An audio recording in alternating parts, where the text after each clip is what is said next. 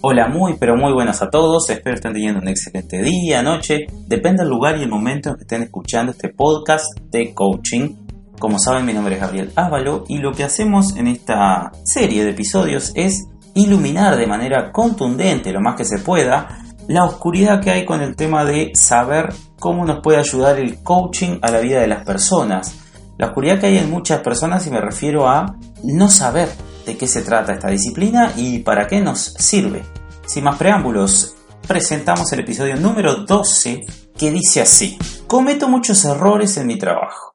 ¿Soy un mal empleado? Si vieron el episodio anterior y el anterior a ese, el número 10, yo dije número 11, donde puse en los comentarios, aclaré que me había equivocado y era el número 10.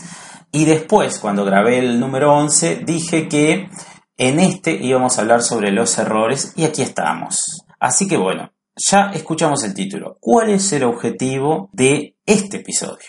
Al plantear algo como esto, se puede ver de forma más clara que quizás eres una persona que está en un debate moral con los errores. Cometes errores, has cometido algunos, muchos, bastantes, pocos, pero esos que has cometido te pegan fuerte. Ya sea porque te han impuesto castigos en tu trabajo por a raíz de cometer estos errores o porque sientes que no eres bueno en lo que haces. A raíz de esto, no es que no seas bueno, sino que lo sientes por cometer errores. Así que empecemos. Te voy a brindar cuatro preguntas para que empieces a trabajar en tu mejor solución. Aunque primero tienes que recordar mi trato como coach hacia ti. Jamás te diré que está bien o mal que te hagan sentir un mal empleado por cometer errores. Tampoco te voy a dar consejos para que intentes no cometerlos. Ni te juzgaré sobre los motivos que tengas para sentirte así, de esa forma.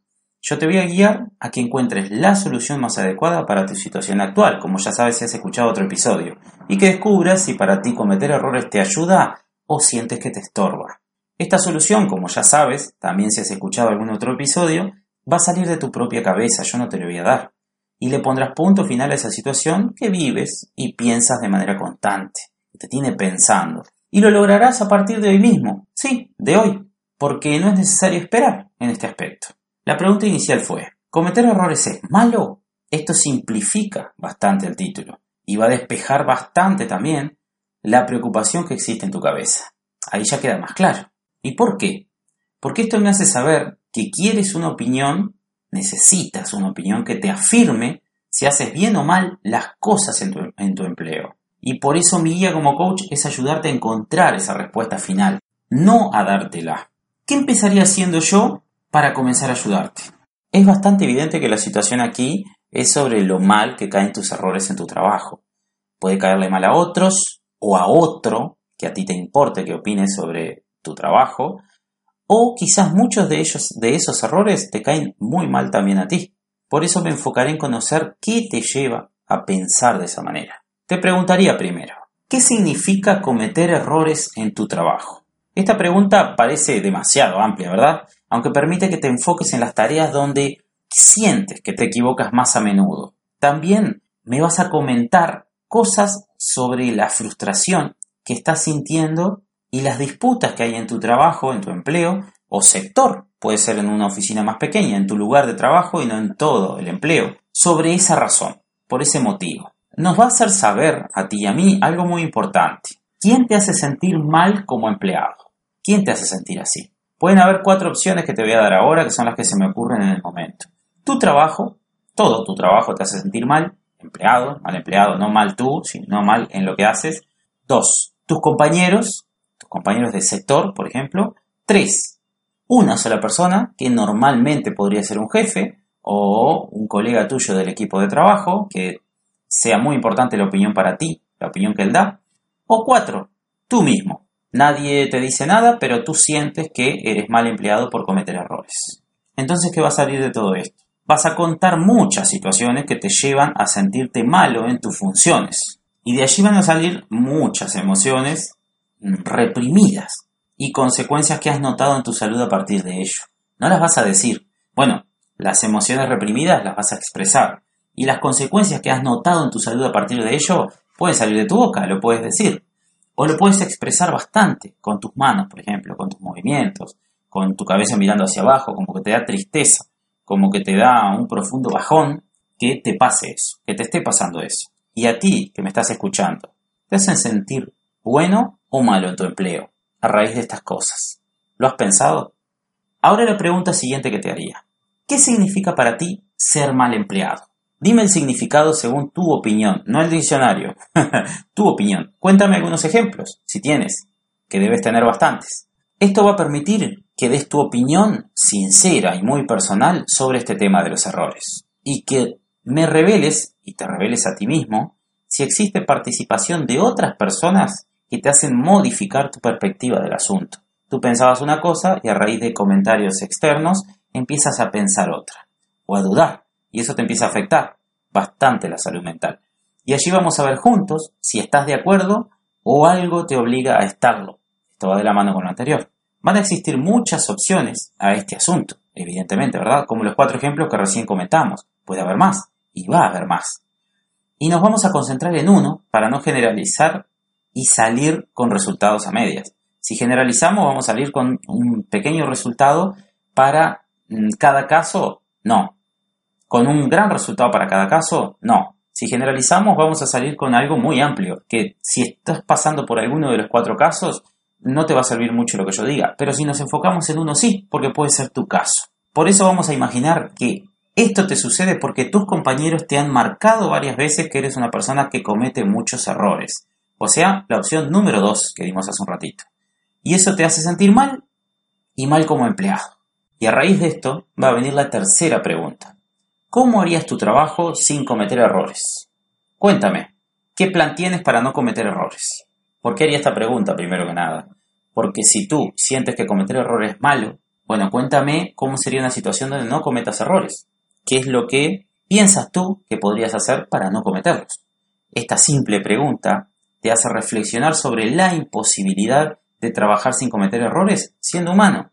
Tendrías que ser alguien perfecto o una máquina que esté hecha para no cometer errores, ya que habría que ser un ser demasiado distinto al humano para estar por fuera de los errores. ¿Te das cuenta? En cualquier caso de tu vida, justo en el episodio número 10, como comentaba, lo grabé, edité y subí diciendo que era el número 11. Luego teniendo que colocar un mensaje en los comentarios aclarando que me había equivocado, que era el número 10 y no el 11. Un error muy pequeño, pero un error al fin. No pude salir de los errores, ¿verdad? El error me sirvió para saber que tengo que prestar más atención la próxima vez que hago un episodio, cuando vaya a decir el número. Y justamente con esta pregunta que acabo de hacerte, yo he experimentado mucho cuando no he querido cometer errores en mi trabajo anterior. Se llama renunciar, ya que sería extraño poder animarse a hacer algo sin equivocaciones. ¿Y por qué? ¿Quieres que te lo dé con un ejemplo a lo que estoy, me estoy refiriendo ahora? Imagina una prueba en cualquier nivel educativo que hayas tenido, primaria, secundaria, facultad, alguna carrera técnica que hayas hecho, que no haya sido de facultad pero sí a nivel terciario, en fin, cualquier cosa. Un examen de inglés, de idiomas, de lo que sea. Imagina esa prueba. Vas a esa prueba sabiendo que deberías aprobar sí o sí porque jamás la podrás dar de vuelta. Tienes que salvarla, no puedes cometer errores, entonces tienes que aprobarla. No solo eso, si quieres agregarle un plus de que tienes que hacerla de forma perfecta, te tienes que sacar la nota máxima porque si no sería como cometer un error. Imagínate eso. Si lo hubieses perdido, nunca podrías haber concluido tus estudios, nunca podrías haberte recibido en, ese idioma, mm, o nunca podrías haberte recibido en tu carrera, o terminado la secundaria, o terminado la primaria. Imagínate, no solo salvar, la obligación de salvar, sino salvar con el máximo de notas. ¿Podrías hacerlo todas las veces sin equivocarte? A cualquier prueba, esa y cualquiera que venga después, porque todas van a cumplir el mismo criterio. ¿Te parece coherente? Ahí tienes tu opinión. ¿Y qué fue lo que te ayudó a aprobar esas pruebas? Cualquiera de ellas. La oportunidad de perderla para poder darla mejor la próxima vez, ¿verdad? Cuando perdiste algo, ¿cómo pudiste darlo de vuelta? Trataste de mejorar tu situación, en caso de que te hubieras comprometido con esa causa, ¿verdad? Veámoslo así. Para mí, los errores son como un comodín que me van a permitir hacer mejor las cosas la próxima vez y que no tenga tanto temor porque tendré más chances que una sola. Eso es lo que te permiten los errores. Poder equivocarte en algo te permite la opción de respirar y decir, esto no tiene que salir perfecto porque nadie va a morir. Entonces no tengo tanta presión. Sí tengo presión de salvarlo, pero no va a ser extrema.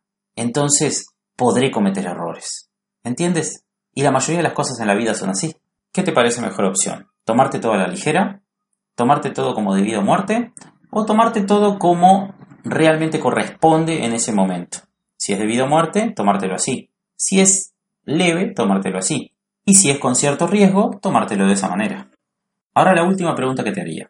¿Alguna vez un error te ha ayudado a mejorar?